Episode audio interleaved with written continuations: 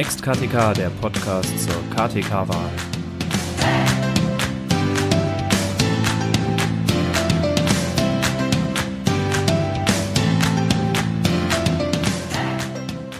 Hallo zusammen und herzlich willkommen zu einer weiteren Episode unseres Next KTK Podcast, dem Podcast zu allen Themen rund um die PPV-Tarifwelt und natürlich die KTK-Wahl 2021.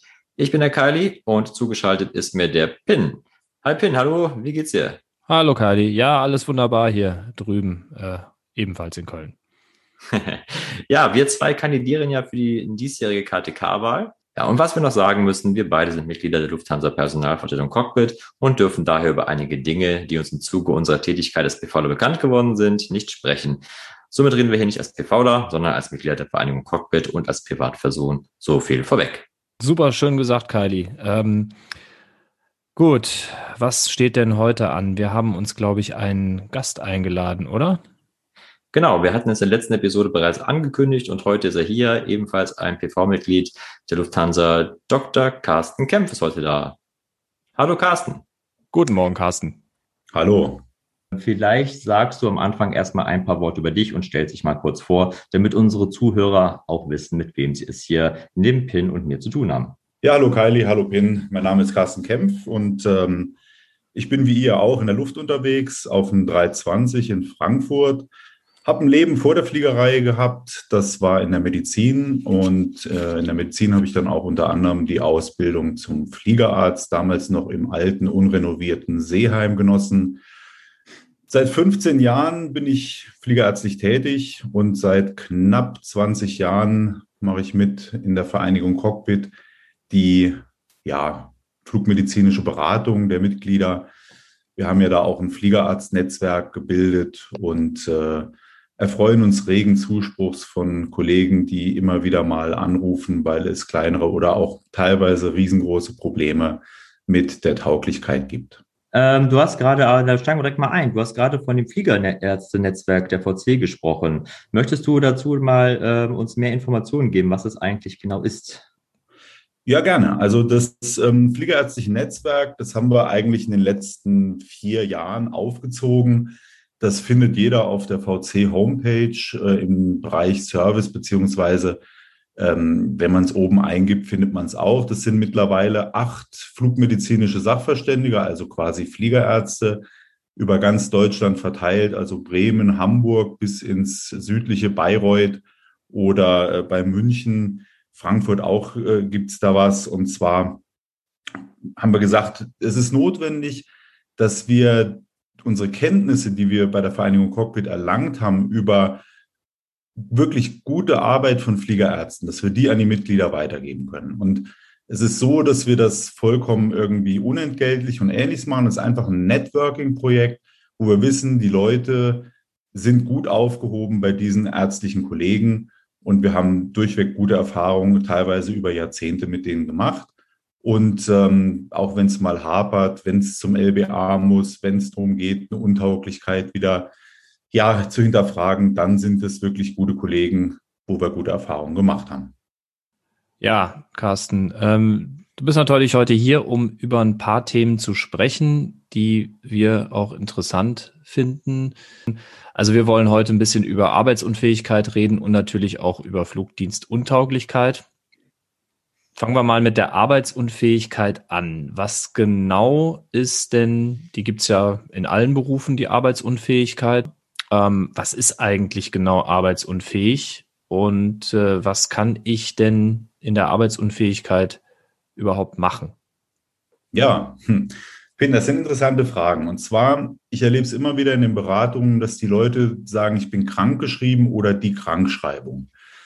Da gilt es erstmal einzugreifen und zu sagen, guckt mal auf eure Krankschreibung drauf. Da steht nämlich wirklich drauf Arbeitsunfähigkeitsbescheinigung. Ähm, es sagt nicht aus, ob jemand einen Krankheitswert hat, sondern diese Bescheinigung dient vom Gesetzgeber dazu, zu bescheinigen, dass jemand in der zuletzt ausgeübten Tätigkeit momentan aufgrund von gesundheitlichen Geschehnissen oder auch der Gefahr einer Verschlimmerung von äh, einer gesundheitlichen Beeinträchtigung nicht tätig sein kann. Also wenn ich das richtig verstanden habe, zunächst einmal kann arbeitsunfähig ja alles sein. Oder? Also ob ich mir jetzt ein Bein gebrochen habe oder ob ich schwere Bauchkrämpfe habe oder wie auch immer, alles, was mich dann irgendwie davon abhält, äh, zu meiner Arbeit zu gehen. Ist das, kann ich das erstmal so stehen lassen? Gut, es ist so, dass die zuletzt ausgeübte Tätigkeit, das ist eigentlich ein großer Bestandteil der Frage, die der Arzt stellen müsste, wenn er dich nicht kennen würde. Er muss fragen, was ist denn eigentlich dein Beruf? Bist du Bäcker? Dann hat zum Beispiel eine Bronchitis oder eine Lungenerkrankung einen ganz anderen Stellenwert aufgrund der Staubbelastung, als wenn jemand, sage ich mal, ganz klassisch im Büro arbeitet. Und so ist es nun auch mal mit dem fliegenden Personal, dass man sich fragen muss, ist, das ist so die kleine arbeitsmedizinische Kunde des, des Hausarztes, was tut der eigentlich und ist er in dieser Funktion, kann er da überhaupt arbeiten? Ist er arbeitsfähig oder eben arbeitsunfähig? Und läuft er eine Gefahr einer Gesundheitsverschlechterung? Das sind die Fragen, die die Arbeitsunfähigkeit erstmal klärt und mehr erstmal nicht. Das heißt, wenn ich das nochmal ganz einfach zusammenfasse, das ist ja auch immer ein bisschen abstrakt und nicht äh, so schnell zu verstehen. Die Arbeitsunfähigkeit bezieht sich vor allen Dingen auf die ausgeübte Tätigkeit. Sprich, Nebenhöhlenprobleme für einen Piloten nicht so gut, für jemanden, der im Büro ist, kein Grund, irgendwie arbeitsunfähig zu sein. Das ist schon mal sehr gute Zusammenfassung, denn ähm, es ist wirklich die Frage auch bei uns im, im fliegenden Bereich. Angenommen, du hast eine Nasennebenhöhlenentzündung, dann ist natürlich für dich erstmal klar, du bist permanent äh, mit Kopfdruck unterwegs, dir geht's nicht gut, vielleicht hast du ein bisschen Fieber, da ist für dich erstmal die Arbeitsunfähigkeit klar. Dann gehst du zu deinem HNO oder Hausarzt und der gibt dir dann, machen wir das Beispiel, ein Antibiotikum.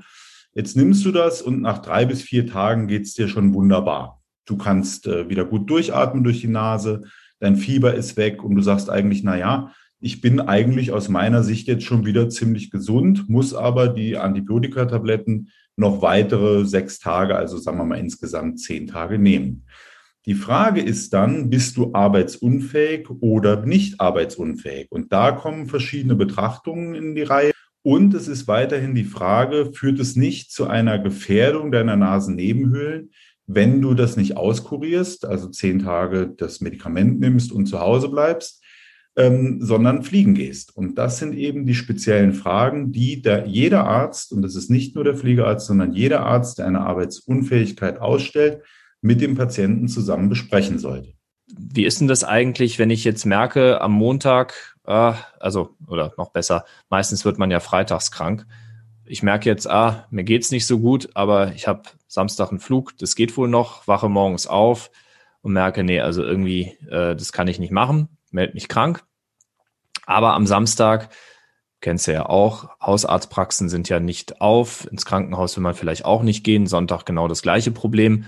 Und jetzt sage ich am Montag, irgendwie ist es immer noch nicht gut, ruf bei der Firma an, sag, nee, hat sich irgendwie nicht gebessert. Und dann sagen die, ja, wir brauchen eine Arbeitsunfähigkeitsbescheinigung von Ihnen. Was kannst du denn da als Arzt machen? Kann ich dann einfach anrufen und sagen, hier Carsten, ich brauche eine AU-Bescheinigung?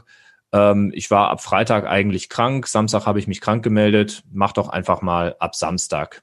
Geht das, geht das nicht?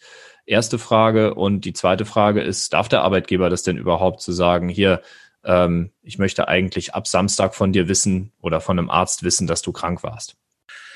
Grundsätzlich ist es erstmal so, dass jeder drei Tage Karenz hat, bis er vorlegen muss, dass er arbeitsunfähig ist. Das heißt, das ist so ein bisschen ähm, gut Glauben des Arbeitgebers, ich melde mich krank ähm, und reiche dann erst bei einer längeren Erkrankung ab dem vierten Tag die Arbeitsunfähigkeit ein. Da gibt es Ausnahmen. Grundsätzlich hast du drei Tage Zeit, was einzureichen, nämlich die AU. Und die AU sollte schon mal gleich eine Prognose beinhalten. Das ist, wie lange bin ich krank? Das ist nicht mehr als eine Prognoseleistung dem Arbeitgeber gegenüber, damit er rechnen kann, wie es aussieht. Es gibt eine Grundlage für die Arbeitsunfähigkeit, die wird von der gemeinsamen, also ein gemeinsamer Bundesausschuss zur AU-Richtlinie. Und dort ist geregelt, dass zum Beispiel nicht unendlich lang rückwärts datiert werden kann. Also das Wochenende mit Begründung, Arztpraxis war zu, kann rückdatiert werden. Aber im Normalfall, also angenommen, du stellst dich mittwochs vor, gehst auf diese Drei-Tage-Regel, wird der Arzt einen Tag rückdatieren. Ähm, Im Extremfall ist bis zu drei Tage gestattet, aber zu sagen, ich bin seit einer Woche krank oder habe mich eine Woche lang krank gemeldet beim Arbeitgeber, jetzt will der eine Bescheinigung, äh, Onkel Doktor, schreib mal die Woche zurück, das ist also nicht möglich. Okay, also nochmal die kurze Frage zu darf der Arbeitgeber das? Das war die zweite, die habe ich dann irgendwie mir selber gestellt. Ähm, das steht im Entgeltfortzahlungsgesetz. Da haben wir den Paragraphen 5 Absatz 1 und ähm, da steht drin, dass der Arbeitgeber auch ähm, ab dem ersten Tag die AU verlangen darf. Wie gesagt, da bin ich auch kein großer Experte, aber das Gesetz lesen, das äh, kriege ich wohl noch hin. Super, vielen Dank für die Zurückdatierung. Da haben wir jetzt eigentlich schon mal verstanden, was ist Arbeitsunfähigkeit. Und, gut, und wichtig noch, äh, ja, Pin, ist, dass man auch nochmal drüber spricht, was darf man denn in der Arbeitsunfähigkeit? Also wenn man jetzt arbeitsunfähig geschrieben ist, stellt sich oftmals die Frage, was darf ich denn? wo darf man mich auf Deutsch gesagt in Anführungsstrichen erwischen, wo ist das legal? Genau, und also einkaufen gehen, denke ich jetzt einfach mal, wenn ich alleine lebe, das kann mir der Arbeitgeber nicht verbieten, auch wenn ich arbeitsunfähig bin. Das ist jetzt so meine, meine ja, einfache so Vorstellung. Ne? Wenn ich jetzt auf einem, äh, an einem Marathon teilnehme und von den Kameras erwischt werde, wie ich als Dritter durchs Ziel komme, dann wird es wahrscheinlich eng, oder Carsten? Ja, also ich sag mal, den Marathon, den mag ich nicht absprechen, aber es ist eigentlich so, oh, okay. dass es, oh. dass es ähm, viel mehr Möglichkeiten gibt, in der Arbeitsunfähigkeit äh, Dinge zu tun, als nur das Einkaufen. Denn der Gesetzgeber und auch die Rechtsprechung sagt eigentlich, man darf nichts tun, was dem Genesungs- oder Heilungsprozess abträglich ist. Das heißt durchaus, dass ich äh, krankgeschrieben sein kann, das weiß der Arbeitgeber eigentlich erstmal gar nicht warum. Er kriegt ja keine Diagnose ähm, und kann durchaus spazieren gehen. Ich, es ist überhaupt gar nicht. Wenn der Datenschutz beachtet wird, nicht wahr? Also dann kriegt er keine richtig, Diagnose. Bei einer Erkältung zum oh Beispiel Gott. spazieren zu gehen.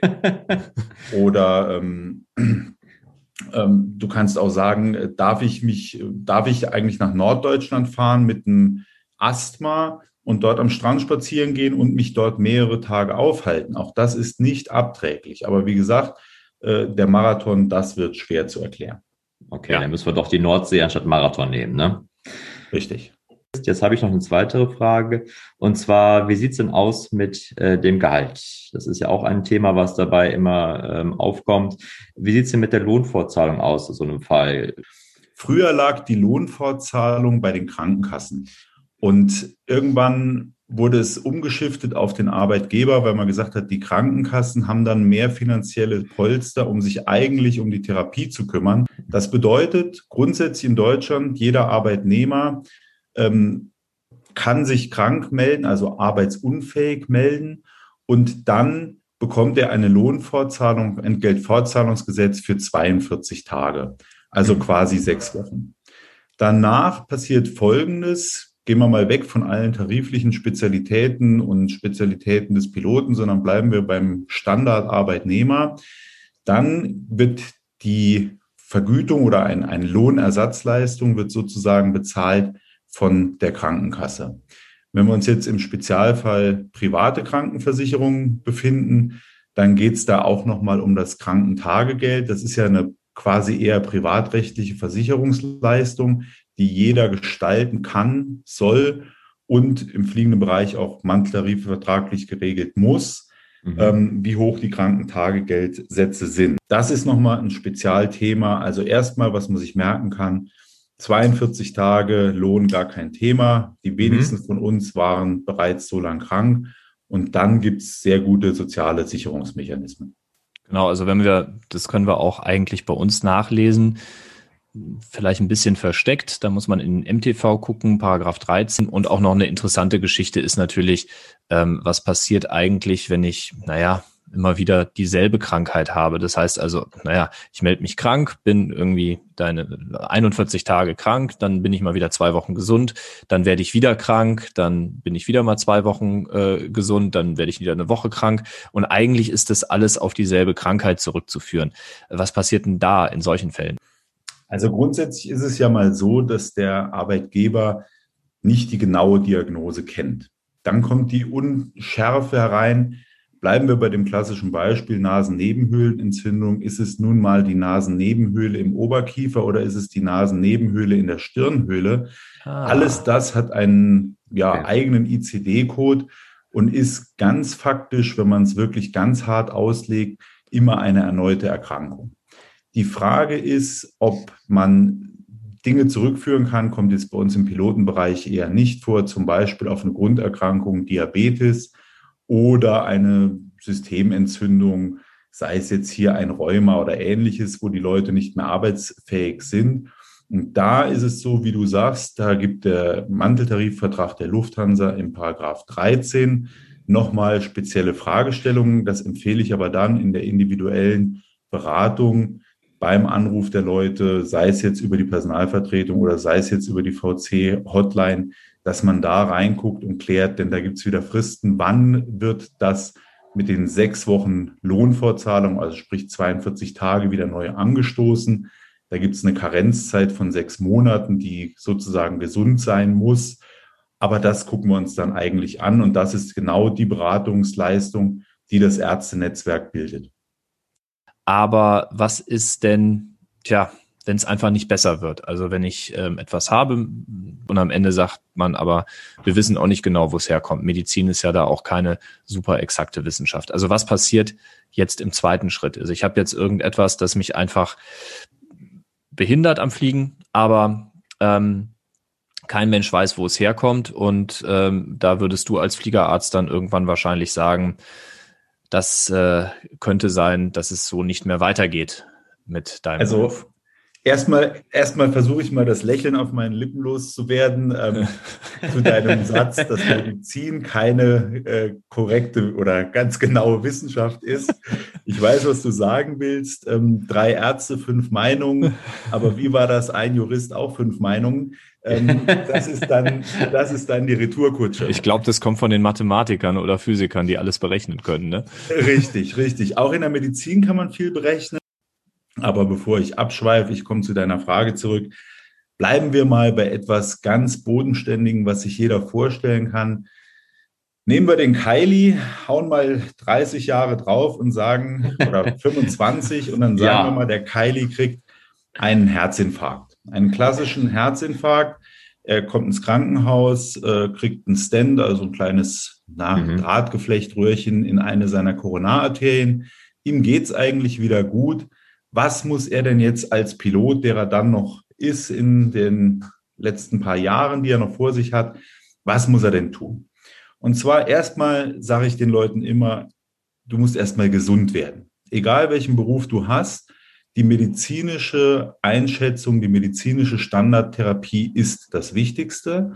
Allerdings ist es so, dass du dich bitte frühzeitig mit deinem flugmedizinischen Sachverständigen, quasi deinem Fliegerarzt, auseinandersetzt. Denn die europäische Rechtsverordnung, nach der die Flugdiensttauglichkeit ja beurteilt wird, die hat verschiedene Facetten. Und manchmal ist es so, dass bestimmte Medikamente gegeben werden können, andere wiederum nicht. Und bevor man dann drei Monate später mit einem perfekt eingestellten falschen Medikament da sitzt, hätte man ja mal vorher sagen können, ach, das Medikament geht nicht, nehmen wir das andere Alternativpräparat und äh, stellen dich darauf ein.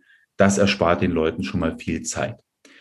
Dann steht in jedem Medical, und da kann ich nur immer wieder dazu aufrufen, jeder Pilot, also auch ihr beiden, unterschreibt beim Fliegerarzt euer Medical, steckt es in die Tasche und guckt es im Extremfall ein Jahr lang nicht an.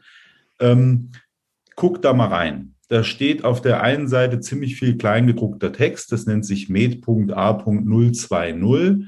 Und da steht eigentlich drin, wann sich ein Pilot bei seinem Fliegerarzt melden muss. Und das kann ich nur empfehlen, sich das mal durchzulesen. Da steht auch die Medikation, da steht was zu Operationen, da steht was zu Klinikaufenthalten etc. Gehen wir dann weiter bei dem Fall, dass zum Beispiel ähm, der Herzinfarkt ist, dann besteht nach europäischer Gesetzgebung, das wäre die EU-Verordnung 1178, mit dem AMC und GM-Material, also Guidance Material und Acceptable Means of Apply, äh, Compliance, steht dann ganz klar drin, da gibt es eine Wartezeit nach dem Herzinfarkt und in der Wartezeit kann kein Fit-to-Fly sozusagen gegeben werden. Das heißt, in der Zeit greift natürlich einmal das Entgeltfortzahlungsgesetz, 43. Tag, dann sagen wir mal private Kasse, Krankentagegeld, der eigene Versicherungssatz und es greift dann zusätzlich eine manteltarifvertragliche Zahlung, zum Beispiel Krankentagegeldzuschuss, je nach Betriebszugehörigkeitsdauer. Und irgendwann ist auch die Genesung mal abgeschlossen. Jetzt kommt aber der Fall, dass jetzt der Fall Herzinfarkt an das LBA gehen muss im Rahmen einer Verweisung. Das ist ein etwas komplexeres Verfahren, was der Fliegerarzt anstellt und ja mittels eines elektronischen Softwareprogramms durchführt. Und ähm, da muss man sagen, ist es so, dass man diese Fälle nochmal in der Beratung genau angucken muss. Gut, also nochmal ganz äh, zum Verständnis. Wir waren ja jetzt bei der AU. Dann hattest du gesagt, dann kommen wir in die Entgeltfortzahlung. Dann haben wir den Punkt, dass wir sagen, okay, dann haben wir manteltarifliche Regelungen, dass dann vom Arbeitgeber Zuschüsse geleistet werden und natürlich auch dann von deiner Krankenkasse über das Krankentagegeld. Jetzt ist ähm, der Fall, der, der, der mich jetzt interessiert, ist, ähm, man kommt halt nicht an den Punkt, dass man sagen kann, das wird jetzt in drei oder vier Monaten gut. Und man weiß auch nicht wirklich, ob der Kylie mit dem Herzinfarkt jemals wieder fliegen kann. Kann sein, kann aber nicht sein. Was macht denn ein Arzt dann eigentlich?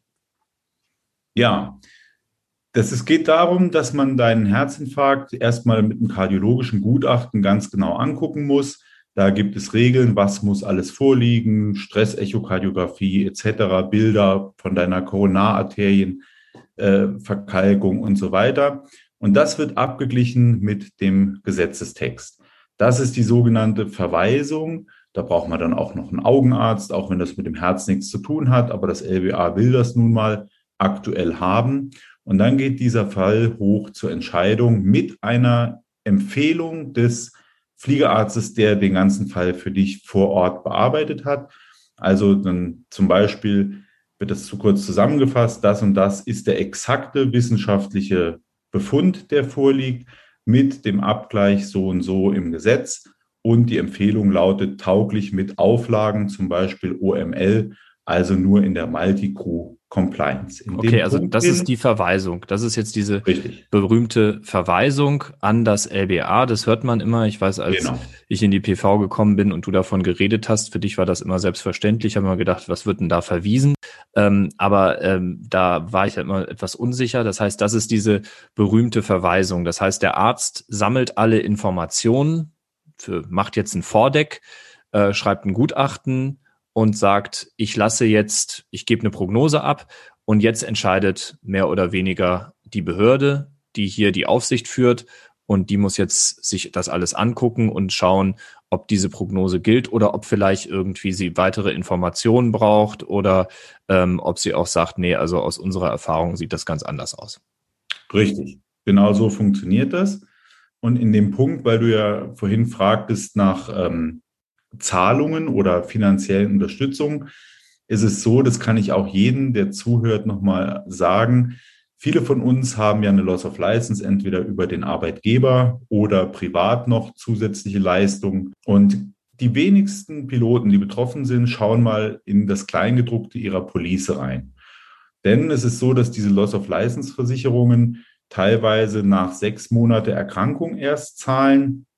Das heißt, ähm, die Zahlen rückwirkend. Und da gibt es wiederum Konstrukte, dass es heißt, ich muss aber schon bei Eintritt der Krankheit innerhalb der ersten zwei Monate den Versicherer zumindest mal informiert haben, dass es eine Zahlung geben könnte. Und da werden dann teilweise auch Zahlungen abgelehnt, über ein halbes Jahr in Höhe der Versicherungssumme, ah, okay. das also, nicht funktioniert. Das, ist, das, also das ist ja ganz, das ist ja ganz wichtig. Also nochmal, dass du es nochmal sagst. Also ich kann nicht einfach warten, dass die Zeit abläuft, das sind sechs Monate, und dann mich drum kümmern oder ich sag mal nach fünf Monaten und 28 Tagen eine E-Mail an äh, die PV schreiben, sondern ich muss vorher schon tätig werden. Richtig, das ist, der Versicherer sagt, du kannst nicht wie Kai aus der Kiste auftauchen und sagen, hier bin ich und jetzt will ich das Geld. Und dann gibt es auch mit der Zahlung keine Probleme.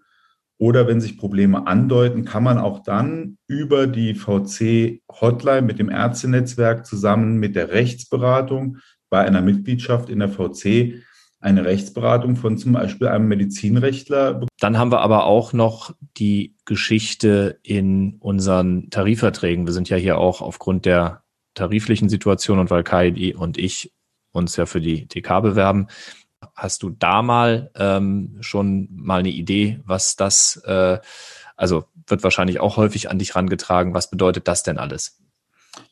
Ja, das sind diese ähm, firmeneigenen Konstrukte. Das ist ja ein Lufthansa-Konstrukt, diese 35 Jahre und 10 Jahre Zugehörigkeit. Ich habe mir mal erklären lassen von jemand, der schon lange in Rente ist, dass das damals war, dass man ungefähr 35 Jahre alt war und nach 10 Jahren Kapitän wurde. Wo man sagen muss, der MTV der Lufthansa ist schwere Kost. Also wenn ich das mit Musik vergleiche, dann sage ich, das ist schon eher ein Wagner. Und äh, in ähm, diesem Fall, kurzer Eintrag, äh, steht es auch im TV-ÜV. Also da müssen wir auch nochmal drauf gucken. Das erwartet man vielleicht nicht, wenn man in den ÜV reinguckt, dass man richtig. dann irgendwie äh, etwas zur Fluguntauglichkeit findet. Aber doch, da sind genau diese Sachen geregelt, ähm, während dann das mit den zehn Jahren ähm, wiederum eine Regelung ist, die woanders steht. Das ist tatsächlich verteilt über unsere Tarifverträge. Das muss man dann schon genau. so sagen. Deswegen kommen auch, glaube ich, immer die Nachfragen dazu. Genau. Und ich sage dir auch, jedes Mal, wenn eine Nachfrage, sei es jetzt über VC oder PV kommt, es ist schwer, sich da wirklich durchzubeißen und den Individualfall da anzugucken, wo liegt er jetzt, wie sieht's aus, wie viele Beitragsjahre etc.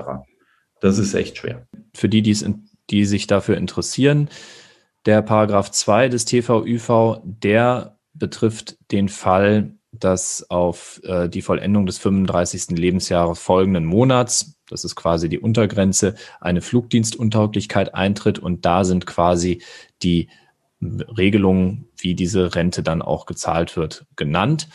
Und ähm, da wird auch auf den Paragraph 13 des MTV verwiesen. Das ist eine dynamische Verweisung. Das heißt also des jeweilig gel jeweils geltenden MTV Cockpit DLH. Und auch dort sind die Regelungen dann nochmal ergänzt. Sollte sie, da sollte man sich aber in der Situation, wenn man sagt, ich bin von der Flugdienstuntauglichkeit betroffen, durchaus mal mit auseinandersetzen. Paragraph 2 TVÜV und mhm. der Paragraph 13 MTV. Und natürlich ähm, steht die Personalvertretung dann einem zur Seite und die Fliegerärzte, die können einem da auch helfen. Und man hat noch die Rechtsberatung der VC, wenn man VC-Mitglied ist. Also das sind so ein bisschen die Instrumente, die einem dann in so einer Situation helfen können. Habe ich das richtig zusammengefasst? Korrekt. Das ist wirklich genau zusammengefasst. Also das Wichtigste, wenn die akutmedizinische Phase vorbei ist, schnappt euch die Tarifverträge, lest das Zeug durch, guckt in eure Versicherungspolice. Das ist alles tagelange Vorbereitungsarbeit, aber es geht letztendlich dann auch im Extremfall drum, falls keine Tauglichkeit mehr beschieden werden kann, um den zukünftigen finanziellen Lebensunterhalt. Und ich glaube, das ist wirklich nicht zu viel verlangt, dass man da auch gut vorbereitet in ein Rennen und in eine Beratung geht. Okay, Carsten, äh, jetzt habe ich noch eine Frage aus dem praktischen Leben, sage ich mal eben. Äh, ich hatte jetzt letztes Mal wieder Medical gehabt und äh, ich muss da jetzt komische Zettel zu Alkohol und mentaler äh, Gesundheit sollte ich da ausfüllen. Ähm, viele von den Zuhörern kennen das wahrscheinlich auch, äh, diese Zettel, und haben sich auch gefragt, was passiert denn mit diesen Zetteln eigentlich? Muss ich die ausfüllen oder geht da noch was ans LBA? Äh, was ist, äh, ist da was schlecht und nicht schlecht, wenn ich was ausfülle? Kannst du da kurz nochmal Stellung zu nehmen? Ja, das sind genau die Fragen, die du stellst, Kylie. Ähm, genau so, wie du sie auch stellst, stellen die Leute die Fragen. Das LBA hat sich dazu entschieden, die Dokumentation mittels dieser Bögen vorzunehmen. Das heißt, es ist eine feste Vorgabe dieser Bögen. Ähm, jetzt könnte natürlich ein Arzt sagen, ich dokumentiere ganz anders. Das wäre seine ärztliche Freiheit. Ich sage, bleib bei dem Standard, denn diese Fragen sind eigentlich frei weg Schnauze zu beantworten. Ich meine, da steht drauf, meine Schlafgewohnheiten haben sich verändert. Und ich sage jedem, wenn du 380 fliegst, schreib doch hin, natürlich haben sie sich verändert. Du schläfst jetzt regelmäßig, weil du hast jetzt momentan keine Flugdiensteinsätze und keine Zeitverschiebung. Genauso, ähm, es lohnt sich da gar nicht zu groß zu diskutieren. Wenn da drin steht eine Frage, ich nehme Medikamente, um mich quasi aufzuputschen, ähm, da kann es ja eigentlich nur eine Antwort geben, nein. Wenn es anders ist, sprecht mit eurem Fliegerarzt. Da geht es nicht okay. darum, eine Musterlösung auf dem Boden zu haben, auf dem Bogen zu haben, Entschuldigung, sondern einfach ins Gespräch zu kommen. Und diese Bögen, nein, sie gehen im Regelfall nicht an das LBA. Das heißt, wenn du ein ganz normales Medical gemacht hast, Kylie, dann bleibt der Bogen rein zur Dokumentation in deiner Akte bei deinem Fliegerarzt. Okay. Erst im Fall einer Verweisung, weil du deinen Herzinfarkt hattest, von dem wir heute gesprochen ja, haben. Okay, ja. Da geht dieser Bogen auch ans LBA. Oder wenn Auffälligkeiten im Suchtmittelkonsum zum Beispiel vorliegen oder in der mentalen Gesundheit, sprich wenn derjenige angibt, er hat depressive äh, Episoden gehabt oder oder oder, dann würden diese Bögen auch ans LBA gehen. Aber dazwischen liegt doch ehrlich gesagt nochmal ein vertrauensvolles Gespräch mit dem Fliegerarzt, der dann auch beraten sollte und kann, bevor er irgendwelche Knöpfe in irgendeiner Software bedient. Ah, danke, Carsten. Also das war es mal äh, sehr informativ, mal praxisnah auch erklärt. Ja. Ja. Ich hoffe, es hat äh, euch ein bisschen erhellt. Und ähm, wie gesagt, das ist ein großes, weites Spielwiesenfeld. Der normale Verkehrsflugzeugführer kennt das in dem Moment nicht und deshalb kann ich nur dafür werben, es gibt genug Stellen in Deutschland, die allen Piloten geboten werden, um sich beraten zu lassen. Vorweg die Beratung der VC, aber auch Personalvertretungen kennen sich damit aus. Und ja, danke euch beiden für das Interview. Ja, Carsten, vielen Dank. Ähm, wir danken euch auf jeden Fall fürs Zuhören. Ähm, wir werden, Kylie und ich, den nächsten Podcast zusammen machen. Und zwar geht's da um das Thema, wie wähle ich denn bei der Tarifkommissionswahl? Also nicht wen wähle ich, sondern wie findet diese Wahl statt. Wird ein kurzer Podcast, aber sicherlich auch nicht weniger interessant als der, den ihr heute gehört habt. Wünsche euch einen schönen Tag. Vielen Dank fürs Zuhören. Und wenn es euch gefallen hat, dann könnt ihr gerne auf unserer Seite oder aber auch bei Apple Podcast einen kleinen Kommentar hinterlassen. Macht's gut. Tschüss, danke fürs Zuhören. Tschüss.